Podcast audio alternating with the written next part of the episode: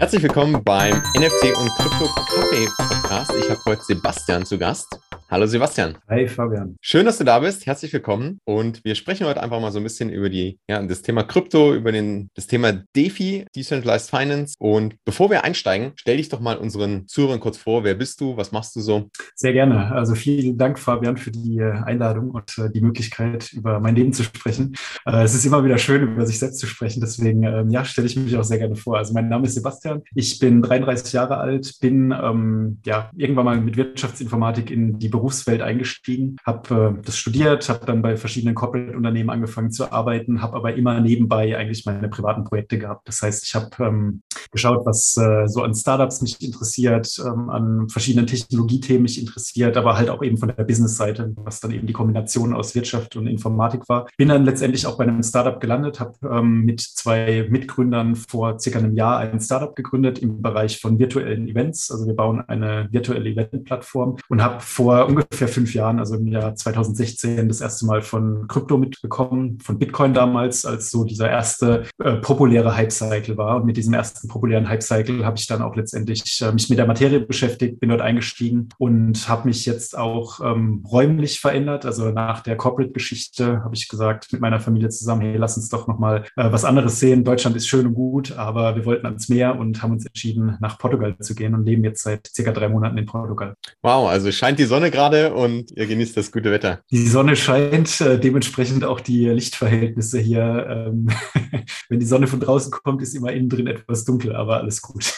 Lass uns doch mal ein paar Jahre zurückgehen. Ich finde es immer super spannend, wie man ähm, in den Space eigentlich reinkommt und so vom, vom Thema hört. Weißt du noch, wo du das erste Mal von Krypto oder wahrscheinlich war es von Bitcoin dann, dann gehört hast? Und jetzt hast du gerade gesagt, du hast dich dann so ein bisschen eingearbeitet und bist dann eingestiegen. Wie, wie ist das abgelaufen und was ist eigentlich dann passiert? Weil gerade ähm, das Jahr war ja dann besonders spannend, sage ich mal, oder die, die Jahre von 16 bis 18, da ging es ja wild, wild ab und wieder runter. Wie, wie hast du das erlebt? Also ich habe tatsächlich das erste Mal von einem Arbeitskollegen äh, erfahren, also in einem Corporate, wo ich gearbeitet habe. Der kam in die Firma rein und ähm, ich war sein ja, äh, Buddy, so hieß es damals, wir hatten so ein Buddy-Konzept. Das heißt, ich habe ihn ähm, eingeführt in die Firma, habe ihm erklärt, wo es Sachen gibt, wie man an Infos kommt, welche Prozesse und so weiter und so fort. Und er hat dann eines Tages ähm, kam er mit dem Punkt, äh, ja, ich mache jetzt Bitcoin. Und dann habe ich gedacht, ah je, der Nächste, der, ich habe das davor schon mal irgendwo gehört, aber er hat dann äh, in jedem Gespräch mehr erzählt und ähm, die Anfänge waren dann bei 1000 Dollar pro Bitcoin. Ähm,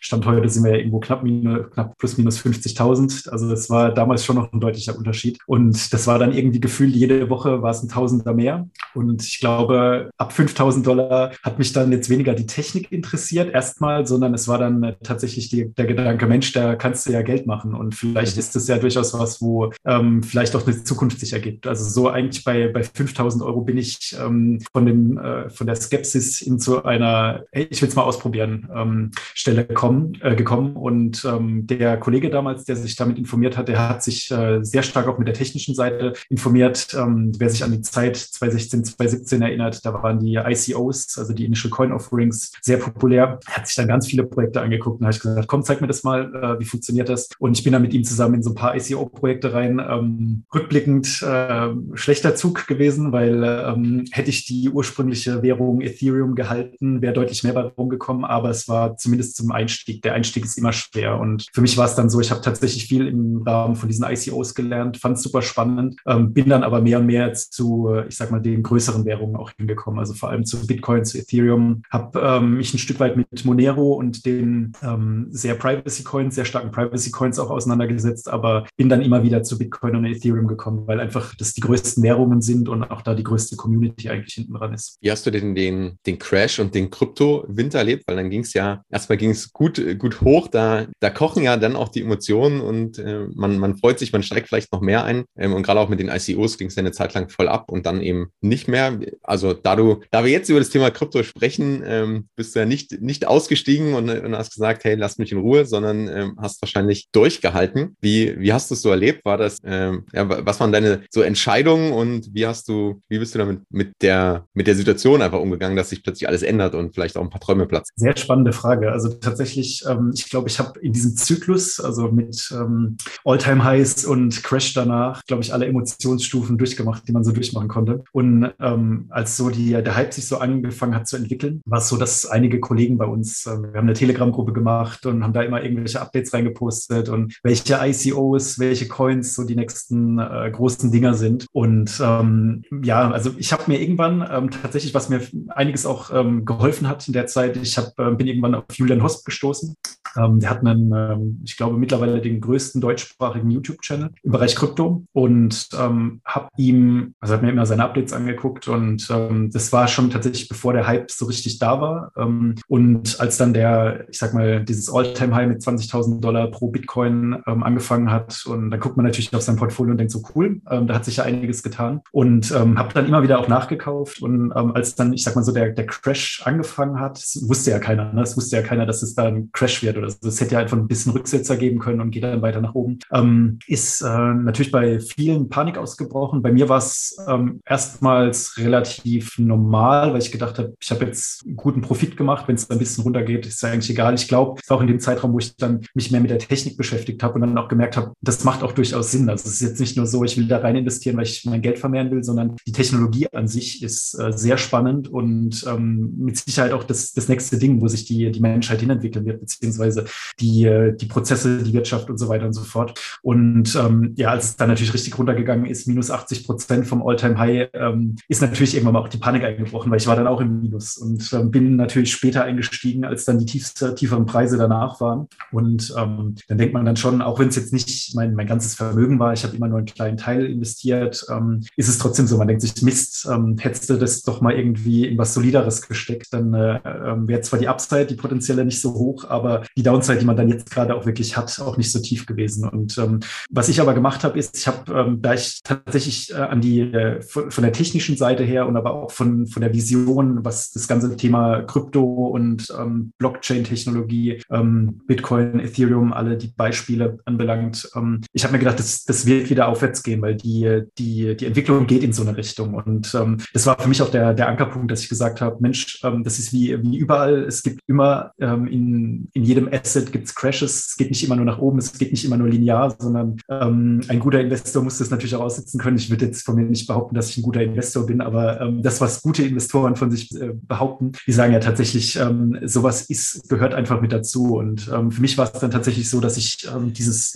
diese, diese Zeit ausgesessen habe. Ähm, viele der Kollegen, mit denen ich zusammen in den Anfängen drin war, sind natürlich panisch geworden, haben in der Panik verkauft, ähm, haben den Emotionen freien Lauf gelassen und haben sich dann entschieden, aus diesen Assets durchaus mit Verlusten auch rauszugehen. Ich habe das nicht gemacht. Ich habe einfach gedacht, komm, machst du weiter. Ich habe jetzt auch nicht so viel danach gekauft in der Zeit, sondern immer Stück für Stück, weil ich mich mehr mit der Materie auseinandergesetzt habe. Ähm, vielen wissenden Leuten auch gefolgt bin, die einfach gesagt haben, das ist normal, das wird wieder aufwärts gehen und bin seitdem eigentlich dem Crypto-Space immer treu gewesen. Also es gab nie einmal so eine Situation, wo ich nach dem Crash nochmal gedacht habe, Mensch, ähm, ich steige jetzt mal aus, das ist mir alles zu viel, sondern ich fand es sehr spannend und ähm, der Crash hat eigentlich eher mir gezeigt, dass man sich mental darauf einstellen muss. Sowas kommt immer wieder. Ähm, Corona, Corona-Beginn war ja dann der nächste Punkt, wo alle Märkte ja gecrashed sind, inklusive der Crypto-Space. Und da war es tatsächlich so, da war ich deutlich entspannter. Also wenn man sich das dann anguckt, ähm, weiß nicht, wie es dir ging, aber bei mir war es dann so, ich habe ähm, gedacht, komm, das ist eine schöne Möglichkeit nachzukaufen. Ich habe jetzt da auch nicht viel nachgekauft, aber zumindest habe ich nachgekauft und habe einfach gedacht, ähm, ich sehe die, die Entwicklung nach unten, den Crash oder wie auch immer man es bezeichnen möchte, eher als eine Chance und weniger als ähm, das Risiko, dass jetzt irgendwas Schlimmeres passiert. Das war bei mir ähnlich und ich beobachte auch immer wieder eigentlich diese zwei Lager. Ich meine, du bist, du hast vorhin gesagt, du bist eigentlich rein, äh, weil du auch gesagt hast, hey, das ist eine in, interessante Investment Opportunity und da kann man das Geld für sich arbeiten lassen oder das Geld vermehren oder das Vermögen an sich erstmal und hast dich dann mehr mit der Materie beschäftigt und dann kam auch der, der Glaube oder das Verständnis, was das eigentlich bedeutet und wie sich, also vielleicht auch wie, wie früh wir da noch sind und wie sich das weiterentwickeln wird und welches Potenzial es hat. Und genauso war es bei mir auch und ich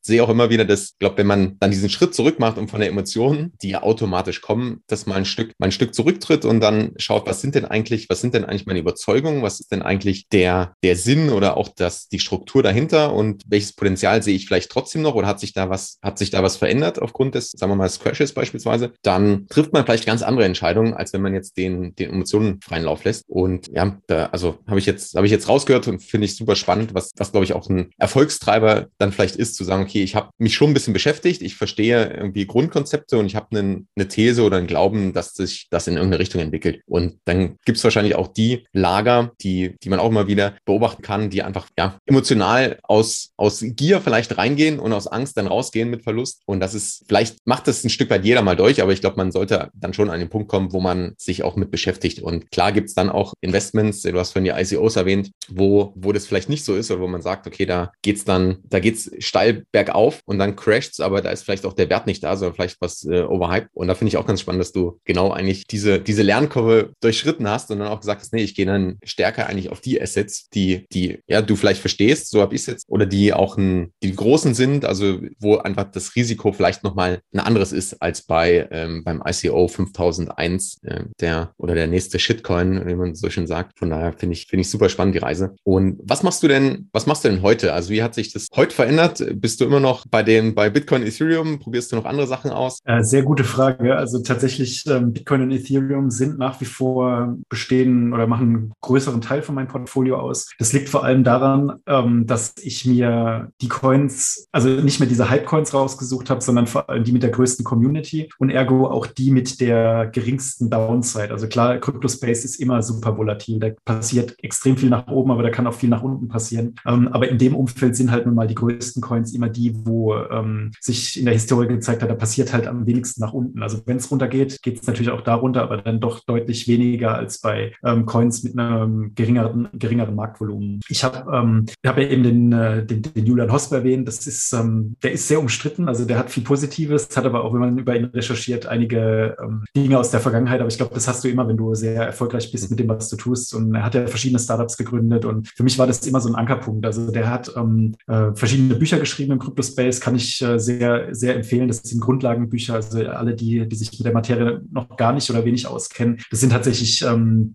ich glaube, das erste Buch hieß Blockchain äh, einfach erklärt, sowas in die Richtung. Mhm. Ähm, ist, glaube ich, sogar ein Bestseller gewesen. Ähm, sehr gut geschrieben, sehr gut erklärt. Und für mich war der Julian immer einer, ähm, der nicht nur geworben hat für Dinge und gesagt hat, in so eine Richtung geht, sondern der auch wirklich mit Wissen geglänzt hat. Also das war für mich einer der zentralen Punkte, wie ich mir auch Wissen angeeignet habe. Und er hat vor zwei Jahren, ähm, wie gesagt, ich habe ihm sehr stark gefolgt, vor allem YouTube, Twitter, die typischen Social-Media-Kanäle, hat er ähm, äh, mit zwei Dingen angefangen. Zum einen war das so eine, eine Inner Circle-Gruppe. Ähm, darüber haben wir beide uns ja auch kennengelernt. Ähm, also im Endeffekt eine, eine Community von Leuten, die sich im deutschsprachigen Raum mit Krypto auseinandersetzen. Das ist eine bezahlte Community. Ähm, das ist auch klar ein Invest gewesen. Ähm, war am Anfang ein bisschen am Überlegen, muss ich das jetzt wirklich machen? Aber es war einfach so für mich, das ist schwer, Leute zu finden, die sich wirklich auch mit der Thematik auseinandersetzen wollen und nicht nur reich werden wollen, sondern halt so beides irgendwo gemischt. Ähm, habe das dann in dem Zuge gefunden. Das war dann oder ist bis heute eigentlich auch mein, meine Hauptwissensquelle, meine Hauptaustauschquelle. Und das Zweite, was ich in dem Zuge gemacht habe, durchaus auch, ähm, weil, weil das von, von Julian gepusht worden ist, da ist ähm, vor zwei Jahren waren so diese ganzen äh, Decentralized Finance Coins und Technologien im Aufkommen. Ähm, also kurzum, dass es äh, letztendlich noch weniger in zentrale Institutionen geht. Ähm, Bitcoin ist ein gutes Beispiel dafür. Ich kann Bitcoin kaufen, ähm, tauschen, hin und her schieben. Natürlich über eine Exchange, wo, wo eine Firma hinten dran sitzt, aber man kann das auch komplett dezentral machen. Und diese Dezentralität ist aus meiner Sicht eine der nächsten Dinge, wo es hingehen wird. Und ich habe in dem Zuge sich, mich sehr stark mit dem Thema ähm, Decentralization, Dezentralisierung auseinandergesetzt. Ähm, bin dann unter anderem auch auf einen Coin gestoßen, den Julian und sein Team ins Leben gerufen hat. Ähm, da geht es um den Coin DeFi, also DFI ist die Abkürzung, die DeFi-Chain, die hinten dran steht. Und ähm, ja, für mich war es so, ich bin, äh, bin jetzt kein Julian-Fanboy, also das würde ich jetzt nicht sagen, aber ich bin schon von ihm überzeugt, dass er eine, ähm, einen Einfluss hat. Ähm, er hat auch ein gewisses Vermögen und ähm, vor allem sehr stark im Marketingbereich ist. Und das ist so ein Learning, wenn du neue neue Coins auf den Markt bringst oder von neuen Coins erfährst. Zum einen die Community, aber wie wächst die Community durch äh, Galionsfiguren? Und der Julian ist so eine typische Galionsfigur, wo ich gesagt habe, da paart sich die Technologie ähm, oder ein Teil der Technologie, wo ich denke, da wird die Reise hingehen mit jemandem, den ich schon lange, nicht persönlich, aber halt ähm, aus, dem, aus dem Internet mehr oder weniger kenne.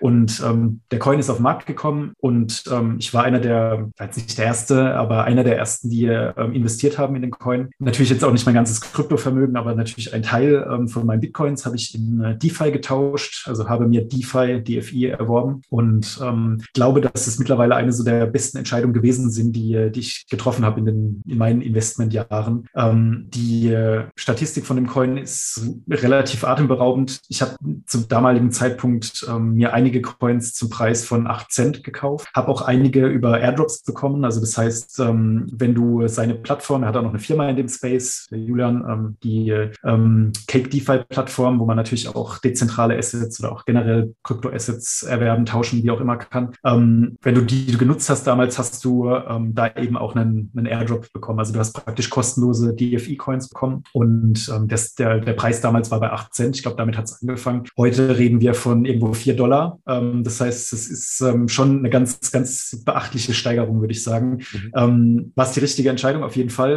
Hätte man mehr investieren sollen? Theoretisch ja. Es hat sich aber damals nicht richtig angefühlt, da jetzt noch mehr reinzustecken. Also ich habe einen gewissen Teil reingesteckt. Ähm, der Coin, da kamen natürlich die, die Fakten, die ich eben gesagt habe, zusammen. Also Community, Galionsfigur, Technologie, ähm, so ein Stück weit auch so der, der Patriotismus. Das ist ja ein Ding von einem, von einem deutschsprachigen, also der Julian ist ja Österreicher, aber zumindest von einem deutschsprachigen, wo ich gedacht habe, das muss man ja auch irgendwie fördern. Das finde ich super spannend. Und ähm, der Coin an sich hat ähm, mit der Technologie, mit der, mit der Blockchain hinten dran, ähm, früher schon damit geworben, dass da bestimmte Möglichkeiten drin sind, dezentral Assets ähm, zu generieren, dezentral Assets zu handeln und ähm, sich auch darüber letztendlich weiter weg von den Banken zu bewegen. Also dass man um gewisse Transaktionen, um in Aktien zu investieren, um in Assets zu investieren, weiter weg von, von Banken kommt. Das war für mich auch der Punkt, wo ich gesagt habe, Mensch, super spannend. Ähm, die haben angefangen in dem Coin mit ähm, dem sogenannten Staking. Also das ist ein, äh, eine Möglichkeit, wie ähm, du ähm, nicht eine Proof of Work abbildest, sondern Proof of Stake. Das heißt, wie der Konsens in einer Blockchain äh, getroffen wird, eben über die Halter, die eben deutlich mehr halten, denen wird mehr vertraut als die, die eben nur einen kleinen Teil eben halten, wenn es um eine Bestätigung einer Transaktion geht. Und ähm, dieses Staking, da kriegt man eine, einen bestimmten Benefit dafür. Also kann man sich vorstellen, wie wenn man früher sein Geld auf die, aufs Tagesgeldkonto gepackt hat mhm. und dafür halt ein paar Prozente bekommen hat. Klammer auf früher, heute ja nicht mehr. ähm, Klammer zu. Und ähm, die Renditen waren am Anfang natürlich sehr hoch. Also teilweise gar nicht mehr 100 Prozent pro Jahr. Ähm, klassisches Tagesgeldkonto hat, wenn überhaupt, heute 0,01 Prozent. Ja, und das war dann schon ganz andere Sphären. definitiv. Und das war dann für mich auch der Punkt, wo ich gemerkt habe, Mensch, das Technische macht Sinn, ähm, da geht die Zukunft hin und du kannst auch gleichzeitig noch Geld mitverdienen. Ähm, habe ich gedacht, äh, passt und das geht in so eine Richtung passives Einkommen. Also ich habe mir dann wirklich gedacht, naja gut, vielleicht schafft man es dann irgendwann mal, sich einen, einen Teil von seinem Lebensunterhalt ähm, ähm darüber zu verdienen, dass man wirklich ein klassisches, in Anführungszeichen, passives Einkommen generiert. Mhm. Und ähm, in der Vergangenheit ist dann neben diesem Staking auch noch ein Liquidity Mining hinzugekommen. Ähm, da sind wir jetzt schon ziemlich tief in der Materie drin. Liquidity Mining heißt mehr oder weniger, du gibst einen Kredit von deinem Vermögen ins Netzwerk rein und dafür kriegst du letztendlich eine Rendite. Kann man sich auch wieder im Bankensystem vorstellen. Ähm, man holt sich einen Kredit von der Bank beispielsweise, um ein Haus zu finanzieren und muss dafür einen Zinssatz zahlen. Und da ist es halt eben nur umgekehrt, dass man selbst praktisch in Anführungszeichen die Bank ist und dem Netzwerk mehr oder weniger Liquidität, also einen Kredit mehr oder weniger gibt. Und ähm, das habe ich dann auch relativ früh gemacht. Da waren am Anfang ähnlich hohe Renditen, paar hundert Prozent. Das ist natürlich dann runtergegangen. Ähm, ist aber für mich dann immer ein Punkt gewesen, da bin ich dabei geblieben. Und es war für mich einfach ein extrem spannender Punkt, weil ich gesagt habe, ich muss mich nicht mit Trading auseinandersetzen. Trading habe ich mal probiert, ist aber nicht meins. Also diese ähm, Emotionen, die du da tagtäglich hast, ähm, nicht jetzt nur auf Marktzyklen, sondern tatsächlich auf Einzelwerte und ähm, heute eine News und dann entwickelt sich heute Abend schon was und du musst eigentlich rund um die Uhr aktiv sein. Das war nichts für mich. Und ähm, das war tatsächlich, was dieses Liquidity Mining und Staking von ähm, dem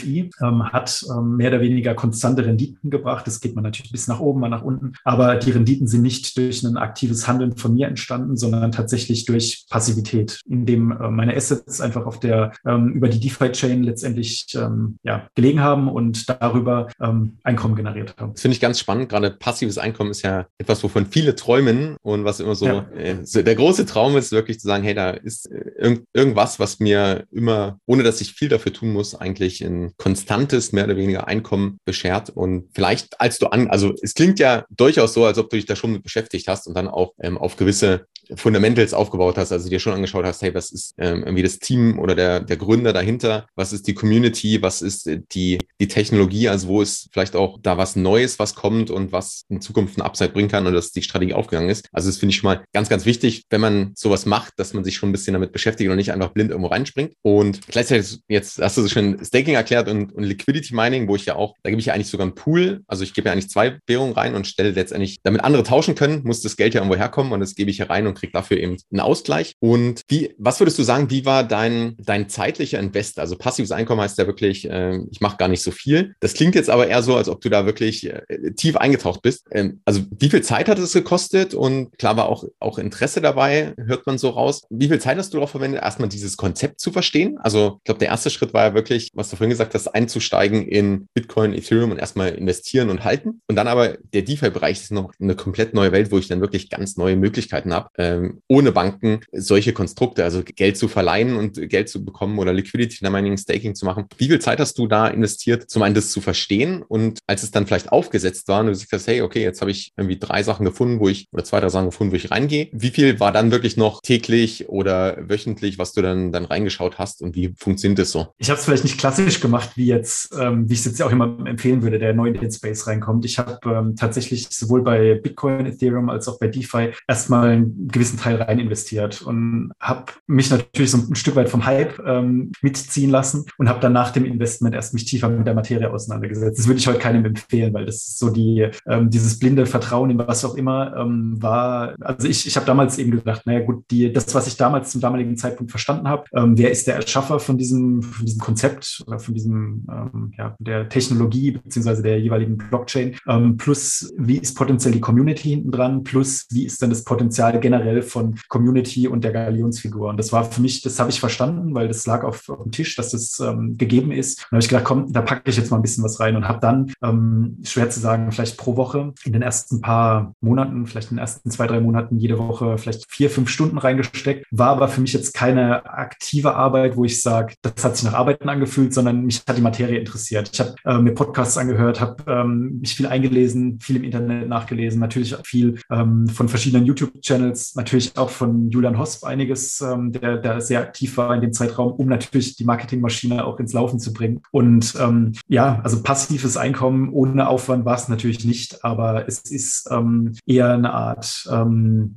ja, es hat sich einiges getan. Ich habe äh, mich einlesen wollen und äh, es war so eine innere Motivation, sich damit auseinanderzusetzen.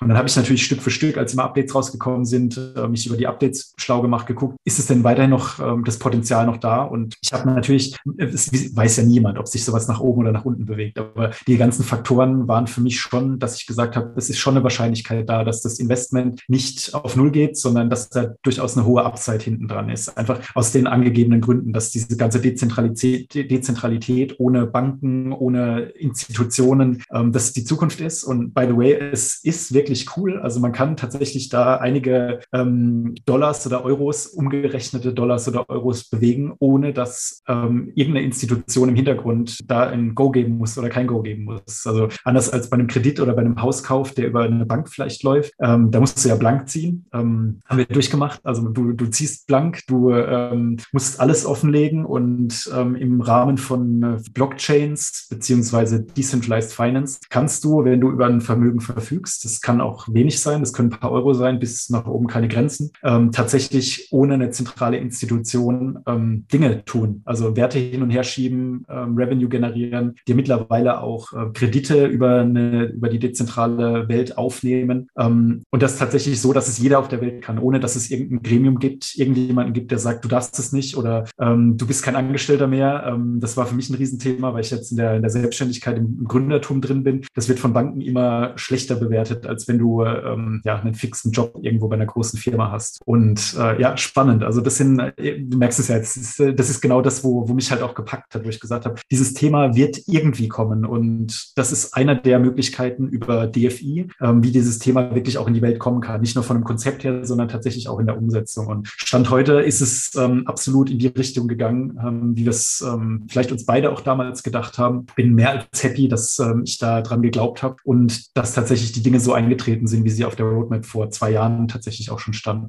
Ja, ich glaube auch, dass dieses Reingehen erstmal, ähm, nachdem man also Grundverständnis hat, aber dieses Reingehen ist ja auch ganz wichtig, weil ich dann einfach, äh, man sagt das so schön, Skin in the Game habe und, und dann aber sich weiter damit zu beschäftigen oder vielleicht auch die, die Investmentthesen zu prüfen, glaube ich, auch ein gutes Vorgehen, äh, ein sinnvolles Vorgehen, aber auch da nicht in Paralyse zu verfallen, weil wenn man in dieses Rabbit Hole einmal fällt, dann kann man ja äh, rund um die Uhr eigentlich Podcasts hören, YouTubes schauen und, und du weißt gar nicht, was du eigentlich machen sollst. Und ich glaube, äh, was ich so raushöre, hast du da einen starken Fokus gesetzt, bei dem du dir aber gleichzeitig dann sehr sicher bist und immer sicherer wurdest. Und das hat sich, ähm, hat sich dann als gute Strategie erwiesen. Wenn du jetzt sagst, also passives Einkommen ja schon dahingehend, dass du jetzt einfach weitere ähm, Renditen bekommst. Was machst du momentan noch? Also schaust du täglich den Kurs rein ähm, oder lässt du es laufen? Und äh, wie ist vielleicht auch deine, deine Risikostrategie? Also sagst du, hast du Punkte, wo du sagst, okay, da gehe ich irgendwie mit einem Teil vielleicht raus oder ich nehme monatlich äh, oder halbjährlich oder so Gewinne mit? Ja, also äh, auch da wiederum bin ich nicht, glaube ich, die, äh, die Empfehlung, die ich abgeben würde. Ich bin schon sehr stark overleveraged in Krypto. Das heißt, ich habe mehr Assets in Krypto, als ich, als man auf dem Papier eigentlich haben sollte. Ähm, weil ich aber tatsächlich an die, an die Thematik glaube. Und ähm, ich glaube vor allem an die eben drei angesprochenen Dinge, Bitcoin, Ethereum und ähm, DFI. Bitcoin, Ethereum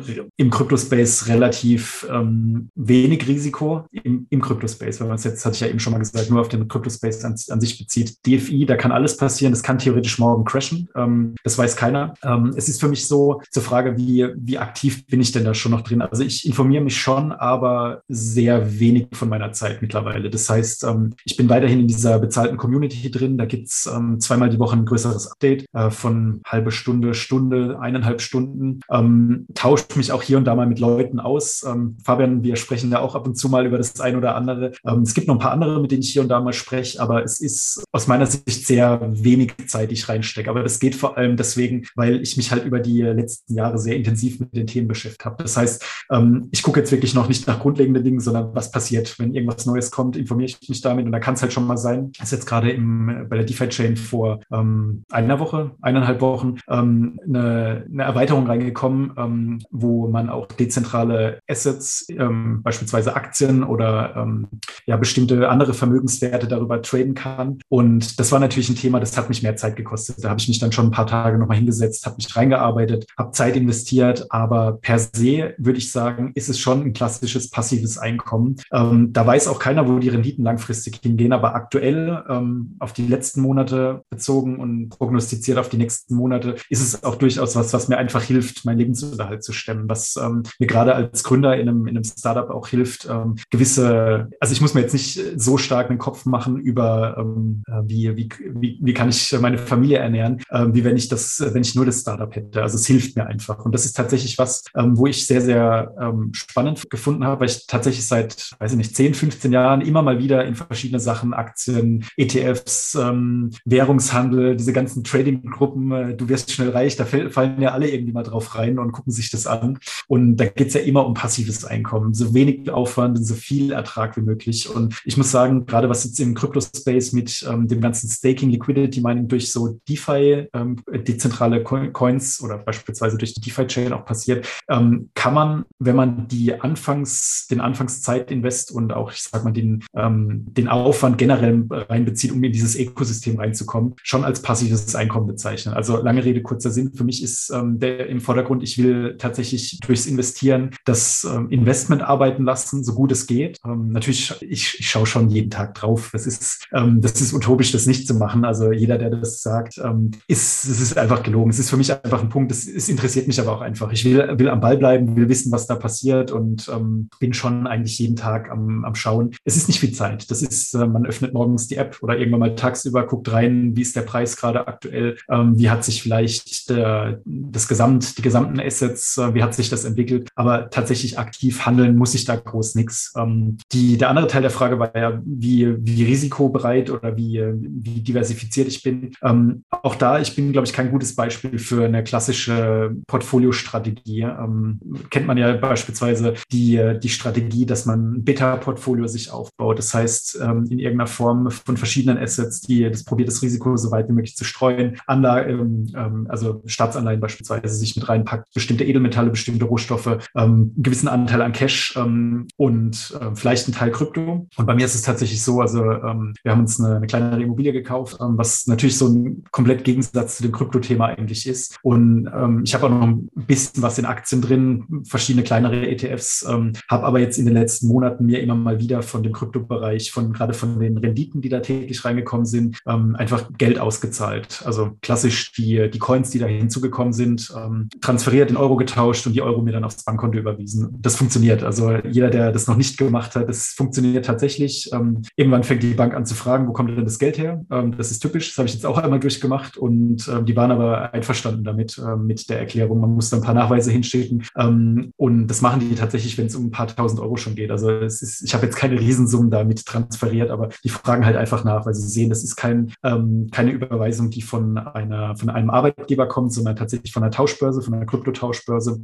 Und das funktioniert. Ähm, für mich war es einfach wichtig, ähm, dass ich ähm, nach und nach jetzt ein Stück weit von meinem Einsatz, den ich initial oder auch über die Jahre hinweg reingesteckt habe, mir einen Teil ausgezahlt habe. Ich glaube, ich bin noch nicht ganz beim Einsatz, den ich mir, äh, den ich mir, einge, äh, den ich mir jetzt rausgeholt habe, aber schon bei einem Teil, wo ich sage, wenn dann, äh, wenn jetzt alles crashen sollte, dann war es tatsächlich wenigstens eine, eine schöne Zeit. Ich habe viel gelernt, ähm, aber ich glaube nicht, dass der, der Riesencrash kommt, sondern es kann natürlich nach unten gehen, aber langfristig ähm, sehe ich eine sehr, sehr positive Zukunft im ganzen Kryptospace. Das ist nochmal sehr schön zusammengefasst und man sieht dann auch, es ist möglich und gerade mit dem, mit dem Auszahlen ist ja auch irgendwann der, der Sinn von einem passiven Einkommen, dass ich das als Einkommen behandeln kann und mir sozusagen ein, ja, ein Stück weit was rausnehme für den Lebensunterhalt oder wo du sagst, vielleicht als Sicherheit und äh, finde ich, finde ich super inspirierend. Man sieht wirklich, es ist möglich, auch gerade mit den Möglichkeiten, die DeFi eigentlich bietet. Und wie würdest du jetzt, vielleicht als Abschlussfrage, was würdest du jemandem raten, der jetzt sich da auch was aufbauen möchte und der vielleicht so auch in einer ähnlichen Situation steckt, also vielleicht noch irgendwo ein Einkommen hat aus, ähm, aus einem Angestelltenverhältnis oder, oder wie auch immer, aber sagt, hey, ich möchte einen Teil meines Portfolios, ich bin vielleicht sogar in Krypto schon drin, möchte jetzt aber auch ein bisschen mehr in Richtung passives Einkommen geben. Und du hast gerade gesagt, ja, äh, klar, man beschäftigt sich noch mit, aber ich glaube, wir machen das ja vor allem auch, weil es einfach Spaß macht und weil es so super interessant ist. Und äh, im Vergleich muss man auch sagen, zur Arbeit, also wenn du dein Einkommen rausziehst, dadurch, dass du irgendwie fünf Minuten am Tag äh, auf die Kurse schaust oder deine, deine Thesen überprüfst, das ist ja, und dabei noch Spaß hast, äh, ist es, glaube ich, schon, äh, ist es schon Luxus. Ähm, aber was würdest du jemandem raten, der jetzt gerade vielleicht so am Anfang ist ähm, und sagt, hey, das, das klingt super spannend, ich würde das auch gern mir aufbauen. Wie sollte derjenige oder diejenige vorgehen? Sehr gute Frage. Ähm, die hätte ich mir früher mal stellen sollen. Äh, ich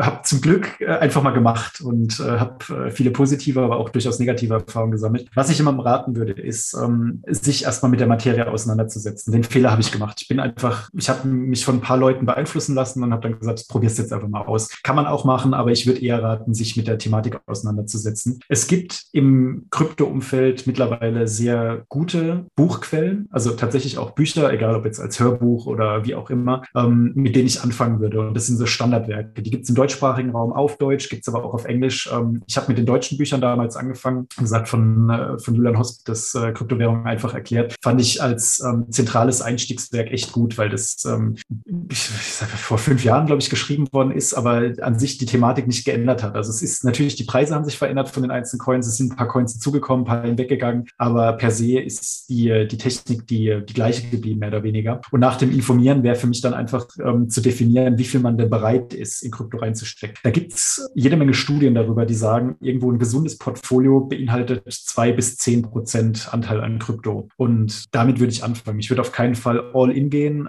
ähm, wann auch immer jetzt gerade der nächste Hype ist, ob wir jetzt gerade in einem Bärenmarkt oder einem Bullenmarkt im Bereich Krypto sind, das weiß ja wirklich keiner. Ähm, aber das Entscheidende ist, sich nicht von der, von der FOMO, also Fear of Missing Out, packen zu lassen. Das heißt, man sollte wirklich sich überlegen, wie viel man reingeben und die Summe dann auch maximal reingeben. Ähm, ob das dann monatlich ist, dass man sagt, man macht ein Dollar-Cost-Averaging, das heißt jeden Monat von dem Angestellteneinkommen oder von anderen Einkommensarten, die man hat, oder äh, man nimmt das angesparte Einkommen oder angesparte Asset, die man, die man eben hat auf dem Konto. Da würde ich auch nicht alles nehmen, sondern ich würde klassischerweise mir überlegen, wie viel will ich da reinstecken? Fünf Prozent, zehn Prozent und das dann vielleicht dritteln. Das heißt, ähm, heute einen Teil, vielleicht in einem Monat nochmal einen Teil und den letzten Teil dann in zwei Monaten. Das hat einfach die äh, verschiedene Studien und die Vergangenheit immer wieder gezeigt, dass die Verteilung auch natürlich das Risiko ein Stück weit minimiert, dass man gerade Stand heute in einen zu hohen Preis beispielsweise reingeht. Und ähm, das dritte wäre dann, wenn ich weiß, wie viel möchte ich reinstecken, dass ich dann ähm, mir Projekte raussuche, die äh, zum einen Teil natürlich wenig Risiko,